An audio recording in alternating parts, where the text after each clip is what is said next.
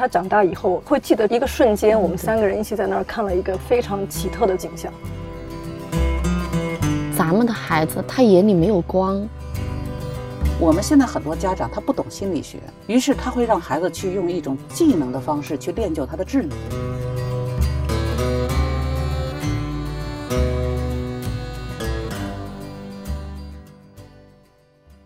欢迎回来，我是周轶君，我们继续聊上集话题。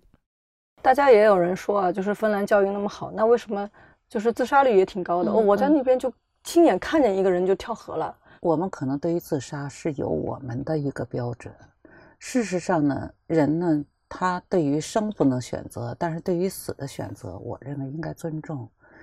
所以在这个问题上，就是因为每个人他要如果选择自杀，他一定有他自身的一种，就是嗯，我们讲自杀也有一部分人是属于一时的赌气，但是有的人自杀，他确实是已经他觉得就是生对他已经没有意义了，他就选择。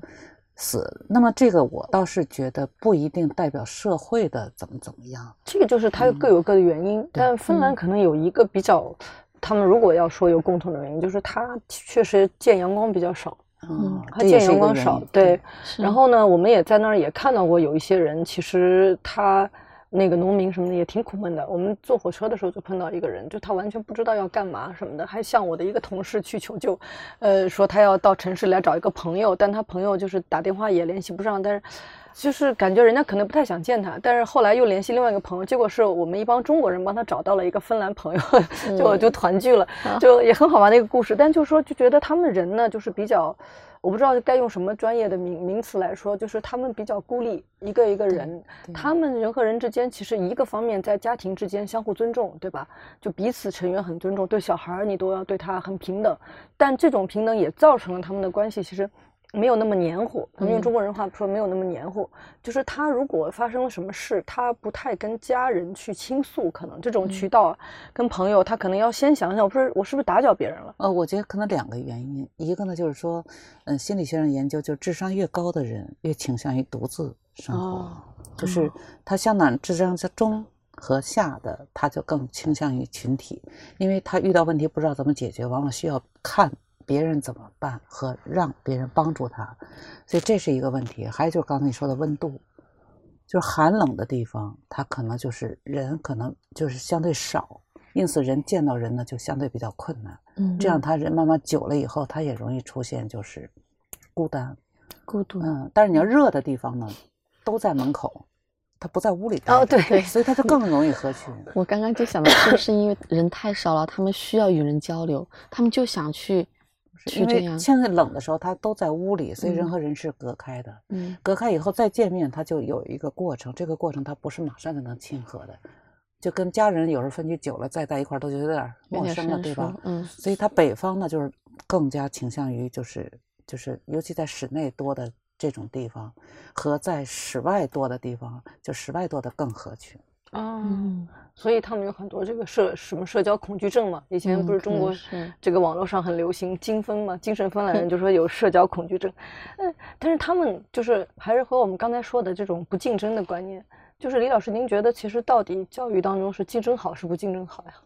我认为竞争这东西吧，它没有吧，确实也不行。也就是说，有时候事实当就是生活当中，尤其在资源匮乏的情况下，竞争几乎就不是说主观意向了。哦，就这点东西，我们见到的就是像南方啊，有很多就是在土地当中为了争水就要互相打械斗啊。我小时候都见过争地。对呀，一个村和一个村。因为在乡村，他们会为我们两家的地挨着在一起，你过来了一点，我过去了一点，会争争。其实他他竞争首先是和资源缺乏。如果他人口少、面积大，然后呢，他资源就自然资源完全满足每个个体，他就可以不竞争。你这样讲我就明白了。确实，就说我也老是说，就是咱们不能什么问题都归于人多，但人多是我们的基本情况。嗯，这个是一个事实，确实人多会决定了你的资源分配方式和你的思维方式。所以它竞争首先是资源的竞争，嗯，然后呢，在资源竞争基础上，慢慢就会形成了心理上的竞争。我们现在就涉及到这个问题。中国呢，其实我觉得哈，人口还是比较多的。然后呢，而且它虽然我们土地面积大，但是真正适宜生存的地方。嗯，和人口比的话，我们就不是特别占优势了。但您说的这个心理竞争，有的时候那会不会也到了一个，有时候要有一个平衡，有个度，对吧？会不会有时候也到了一种，就是说，其实我们的资源的分配没有那么紧张的时候，我们仍然在超前焦虑的要竞争，会有这种就是心理的竞争超越了资源竞争。这实际上是一种就是心理的一种惯性啊。就我看到现在很多父母对于孩子的那种焦虑啊，就是什么人焦虑呢？我就发现，比如像我们北京长大的哈，我们就没有焦虑感。没有，但是外地进 北京的，羡慕嫉妒恨了。不是他外地进北京的，他就有就很明显，就我的孩子能不能上重点，我一定要买一个学区房。我们就属于真的从小到大到现在没买过房子，为什么？就那四十多平米住着挺好，六十平米住着行，就觉得有那么个房子就不愿意花那个钱。可能拥有一点点你都很知足，但是如果你一点没有的时候，他又是外来的，他就会觉得我在这儿很容易被人挤掉。所以他就会有很强烈的竞争。我经常跟很多家长讲，我说你不是就在一个很普通的地方，你现在学到了博士吗？你何苦要发愁你的孩子在北京已经在北京了学不到博士吗？哎，但会不会正因为他自己曾经从一个就是资源相对薄弱的地方争取到了一个好的位置，他担心他的孩子不能像他一样能够就是这样跨越？所以他这就是一个就是滞后的反应，我觉得就是你刚刚说是对的。他早期有这样的一个危机感，然后他自己都不意识到，然后他仍然用这危机感去感受自己的孩子。陈老师觉得呢？就我感觉现在一个现象就是，他们的父母还是会认为读读书没有太大的作用啊。真的。他不会说我要去把孩子不能输在起跑线啊，就很年轻的我，我我就比如说很年轻的跟我差不多的家长会有，但是除了这个之外，他没有会觉得我的孩子不能输在起跑线，我要怎么怎么样，因为他连管自己的温饱问题，就是自己生活条件变得更好，他都不是那么能够应付的过来，他觉得读读那么多书也没有作用啊，这是我遇到的最大的就家长的一个观念。反正你读了书，你还不如出去打工。现在劳动力那么贵，就你读了个初中就出去打工，比你老师挣的工资还要高。他就认为读书没有用。就是我们中国的教育，并不让人感受到它跟我们的生活有关。我认为我们仍然是精英教育，不是一个基本的教育。教育实际上是赋能嘛，是赋予你能力。这个能力有多种嘛？但是我们不是赋能，我们是拔人才。所以这个过程就会导致人们就是一方面是在怕自己到不了那顶上，嗯，另一方面就是反正学了也没用。对，是就是但是就是在中间那一层的人会特别焦虑，中间的人觉得我别掉下去，然后又觉得我有希望再往上进一层。不是中间的，事实上还是父母是高层的，就是父母已经进入到了一个高层以后，他担心自己的孩子保持不了这个位置。对。他中层吧，反正我觉得他也想往上奔，但是他就会觉得我们超不过别人。嗯，你比如说，你的父母是博士，或者说很有钱的人，或者说一个有权利的人，我就是一普通百姓，除了他天资好、学得顺，我别的没有资源，所以我没法焦虑。焦虑的是那些什么呢？就是他有能力，但是他没有权利，或者没有一定的，就是我们讲社会性的保障。这种人他容易焦虑，就是很多人看了，比如说像芬兰这个片子，大家也觉得那些教育理念特别的好。看完以后有两种反应，就我看到的，一种会觉得说，哎，挺好的，对他们来说有一种疗愈感，甚至甚至有一个就是观众给我写说他的这个抑郁症好多了。另外一种呢，就说看完以后觉得更绝望，嗯，就说他们更觉得。那该怎么办呢？觉得我们又不是这样的情况，那该怎么办呢？没有，我觉得你这个问题实际上可能代表一大批人的想法。其实这个想法呢，又说明是我们的一种思维的问题。就是说，我们在看任何一个东西的时候，绝对不是拿形式，嗯，还是那个我刚才讲理念，就是你要明白他这里注重了教育的哪个问题，这个问题是我们忽略的，而不是说我们把孩子也领到森林里去。我们没那么多森林，是不可能领到森林里去的。所以刚才我在前面一直在讨论一个生存的问题。所以，我我认为看这个节目，实际上我们不是一个简单的去看他们怎么去教育，而是看他们的教育的目的和想法设计是什么。我觉得这才是对我们最有意义的东西。那咱们现在一个中国的，就像您刚才说的，焦虑的父母，他如果也想让孩子学会生活，像您刚才说的，他的学习是为了了解他的环境，了解生就是他生活的环境，那他该怎么做呢？我我觉得这事儿很简单，你比如说幼儿园吧，哎，就让孩子去玩泥巴，让孩子爬树，但其他孩子都在补课，那他怎么办呢？然后呢，让他们去补嘛。一个人他如果从一开始他的心理的成长就不阳光、不放松、不快乐，他就紧巴巴的、紧巴巴的要争那个尖，争到那个尖上，他可能就没有后劲儿了。嗯，所以刚一开始我跟咱们进来的朋友们聊天，我就谈到我六岁文革，我是上学就在家，人家都串联嘛，因为太小我就没串联。然后等我恢复上学的时候，就挖防空洞嘛。一直挖到初中，然后初中后来到有打毛衣，对，后来又 感觉没做很多与学习有关的事情。我又啊，然后又去那个农村分校，我们干的活特别多，嗯，所以我在学校期间真的就在教室里超过一年半到两年的时间。然后我们这些人有一什么特点呢？就是玩儿。等我进入大学的时候，那真的就是天天都在图书馆，如饥似渴。所以后有一次跟我的研究生聊天，他们就说：“他说您是该玩的时候就玩了。”等到后来自己就开始学了，他说我们是刚开始就学，后来就想玩。你为什么现在很多考上大学的基本都在玩游戏呢？就是所有父母跟我咨询这问题都是大一了，天天就玩游戏怎么办？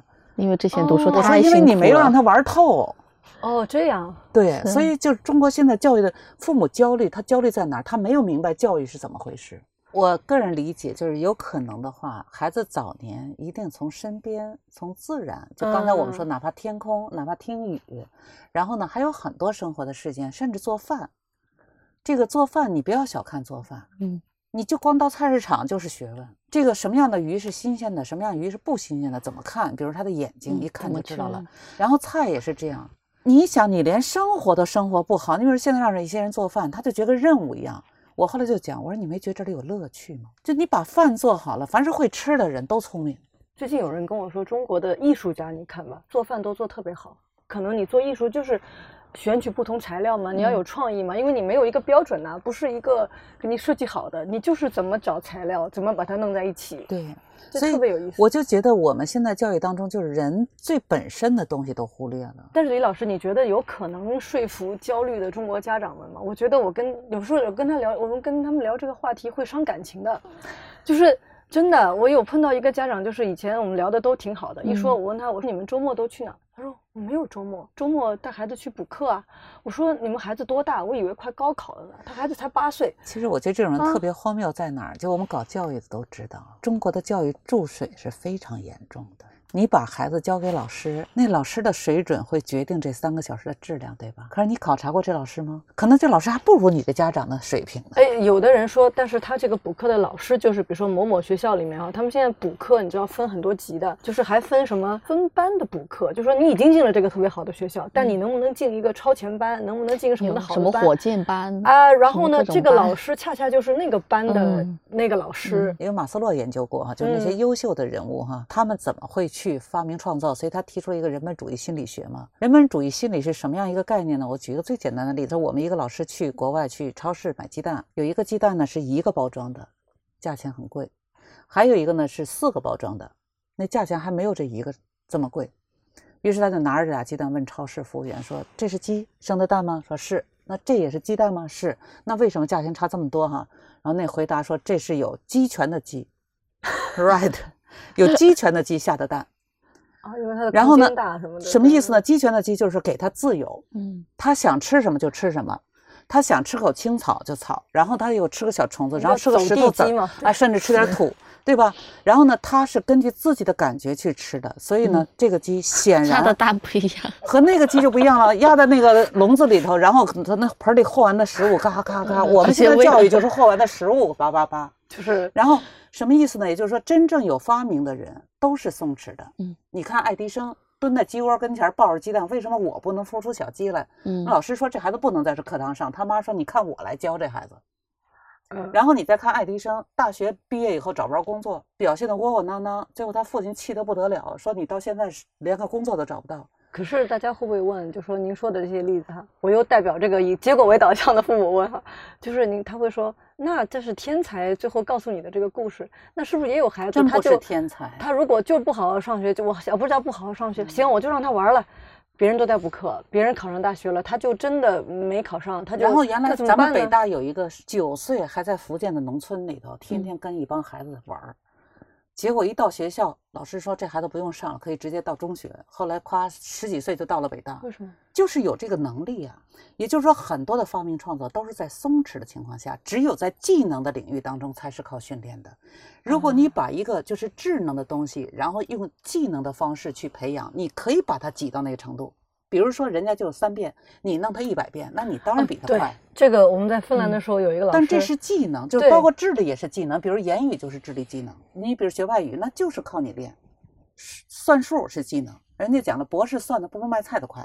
嗯，就尤其小数啊，你算几毛几几几 几两参儿，他就反应过来了。所以我们现在很多家长他不懂心理学，而且最重要不懂于人的心理，于是他会让孩子去用一种技能的方式去练就他的智能。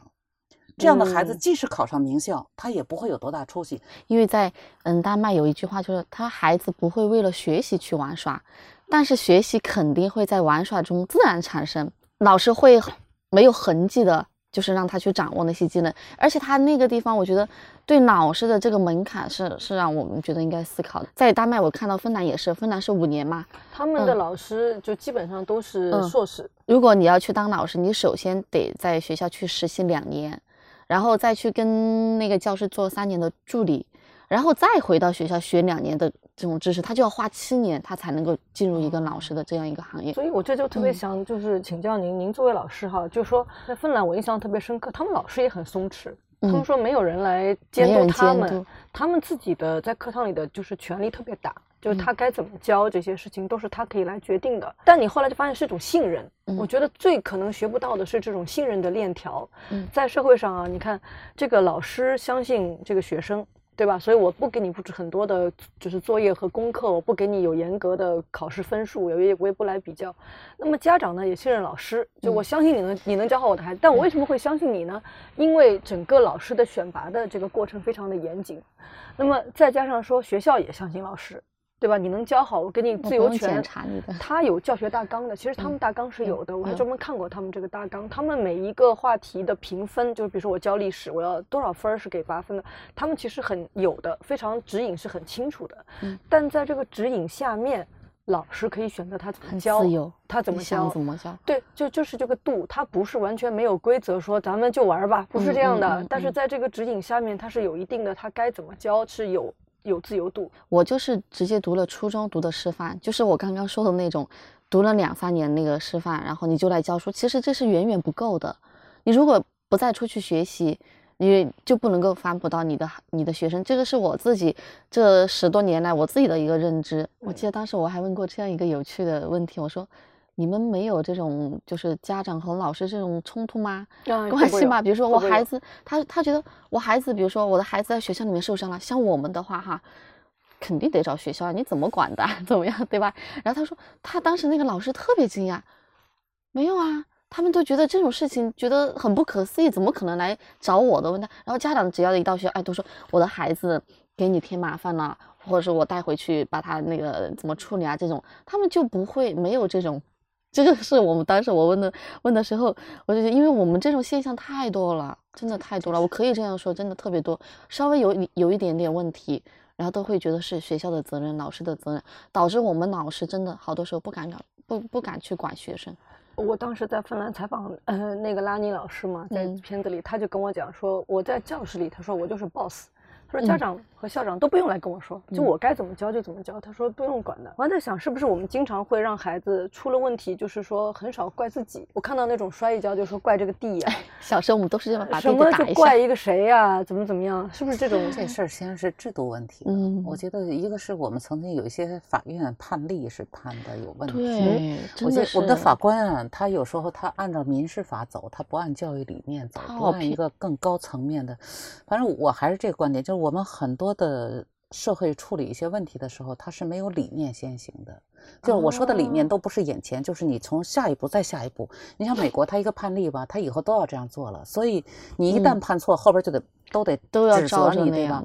我们就是因为当一个家长去告学校的时候，法官就判学校负责。对，他就这就起了一个非常不好的一个导向。然后第二个问题呢，就是我认为我们其实这个问题仍然可以修正。怎么修正呢？就是你把所有的东西都走学校保险。这样呢，一旦出事，保险公司赔的。我常常讲，就学校它本身不挣钱，它是一个义务教育阶段，你怎么能让一个不挣钱的机构去赔钱呢？所以你实际上赔的还是纳税人的钱。那如果就正常玩耍过程当中，个别孩子的受伤都应该走保险。所以这个问题，我觉得是我们管理的问题。您觉得在中国，就是父母啊、家长对老师有信任吗？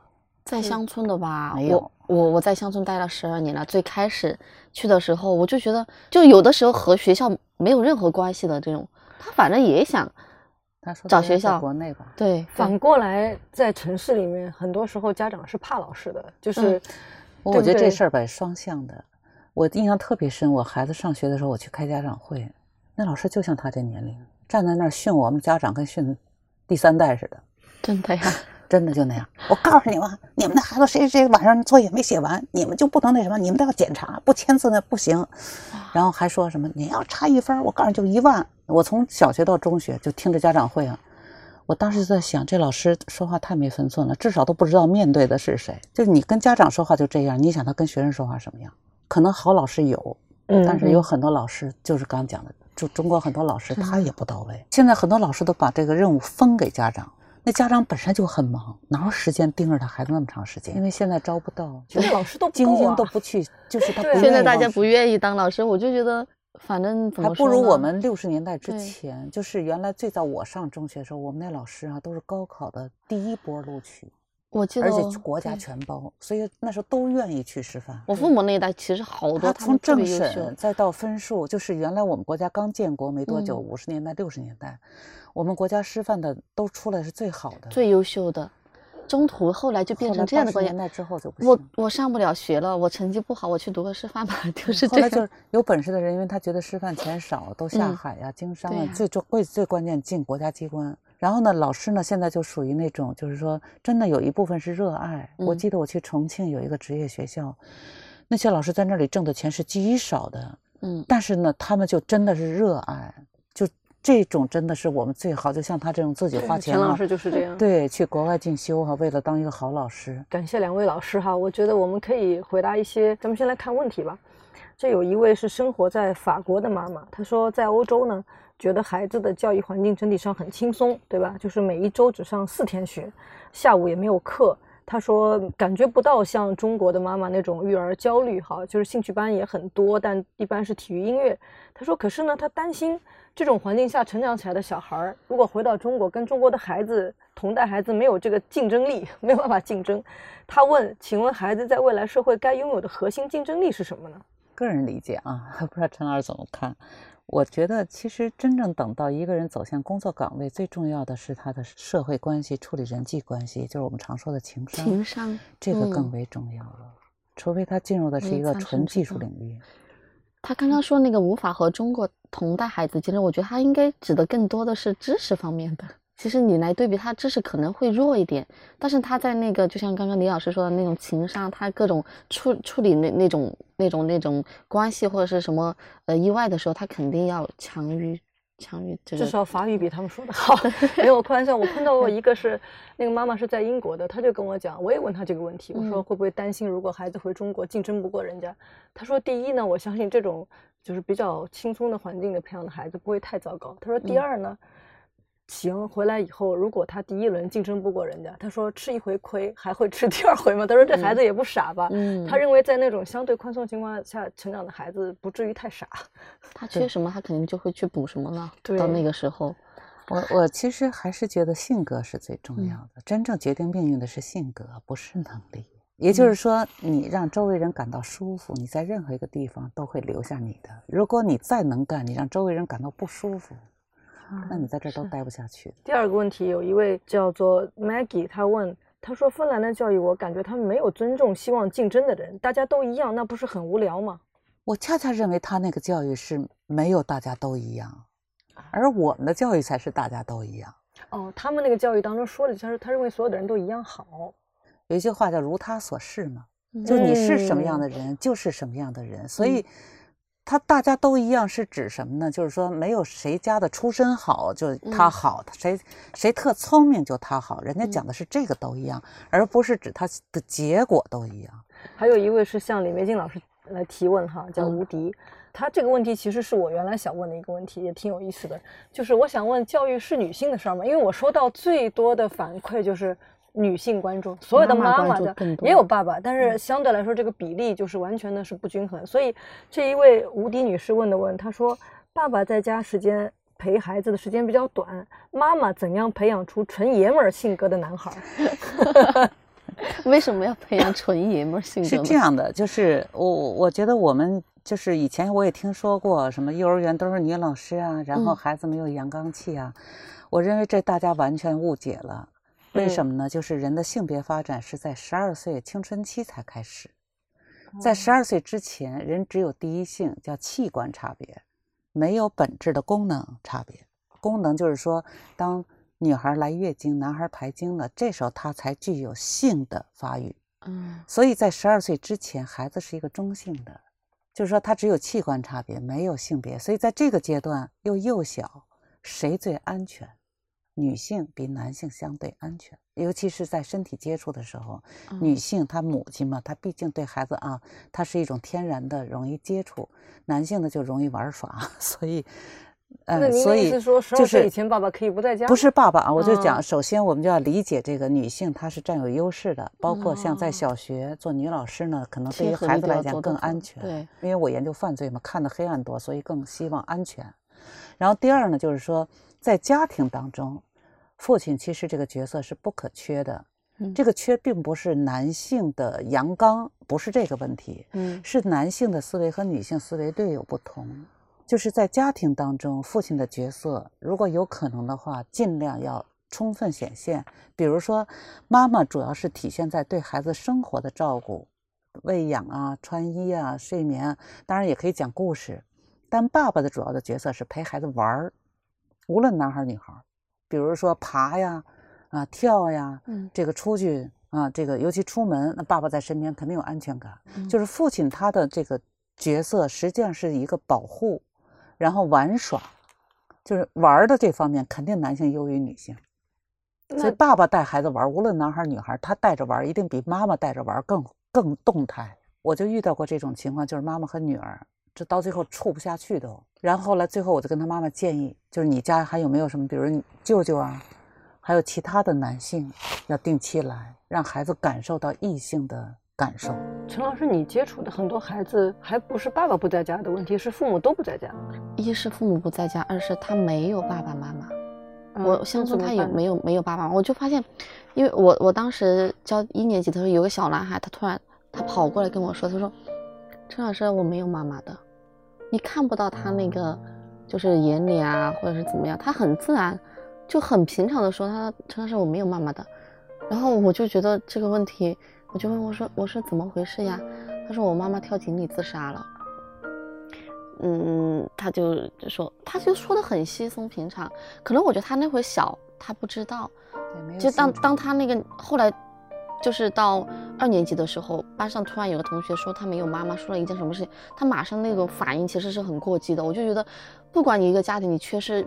父母或者缺失母亲，看起来他好像没什么。之前跟我很平常的说，但后来遇到某些事情的时候，其其实会触发他内心的一些东西。像这种情况，一定要给他弥补。就是当他跟你说我没有妈妈，你告诉他你有妈妈，只不过妈妈因为有各种原因不能来到你身边。嗯，他在天上看着你，他时时刻刻都在看着你，所以呢，他只是不能跟你对话。就是你要给他这个弥补，嗯，让他心里想到哦，在那看着呢。这种情况，你可以把他们的爷爷奶奶来召集一些，就是适当的给他组织到一起，告诉他们，就是说当孩子爸爸妈妈不在的时候，我们爷爷奶奶应该怎么来做好孩子的。养育工作，嗯，就还有一位，他专门问了这个陈老师问题。他说：“这个乡村的孩子怎么摆脱自卑感？”哎呀，这个问题其实聊的挺多的。我一直在乡村，班上一些自卑感的孩子，他大多数是贫困的学生，首先我在班上会给学生传授一个，让他们知道一个观念，就是老师是一视同仁的，不是说你家庭条件好我就喜欢你，你家庭条件不好我不喜欢你，反正在班上每一位同学都是一样的，老师。老师也一样会爱你们。印象很深刻，有一次我就进教室，我就看见一群学生围着一个特别贫穷的一个学生，他就是特别自卑，他跟老师说话声音都要发抖，就也不跟同学玩，就围围都都都围着他。我说你们在干嘛呢？然后那些孩子就七嘴八舌跟我讲，老师那个谁谁谁，他说他没有笔了，他的铅笔用的特别短了。然后我们就把自己的铅笔给他了，然后我就看他手里握着一把铅笔。他当时也没说话，他这种人他不会说的，他就是笑了一下，然后就很腼腆的这种，我就表扬他们嘛，说你们真的做的特别，我说我好感动啊，然后我就问他，我说你跟同学们说谢谢没有啊？他点了点头，然后他你们知道吧？他马上接着跟我说第二句话，他说陈老师，我们班的谁谁就另外一个贫穷的学生，他说他也没有笔。我手上这么多笔，我就想把我的分一半给他。哇，当时我就特别感动，我就觉得就这样慢慢的、慢慢的吧，就几年，因为我要一直带他们，然后我就联系什么爱心基金给他们捐赠东西呀，然后每次我就鼓励他。所以就是说，老师真的是灵魂的工程师，在这点真的体现了这个好老师的。所以特别感谢两位老师，我觉得今天哎呀谈话我也就是收获特别特别多，嗯，感谢两位老师。然后我们今天这一期的节目先到这里，然后呢，如果听众有什么问题，欢迎在我们这一期的留言区来留言，我们下期再见。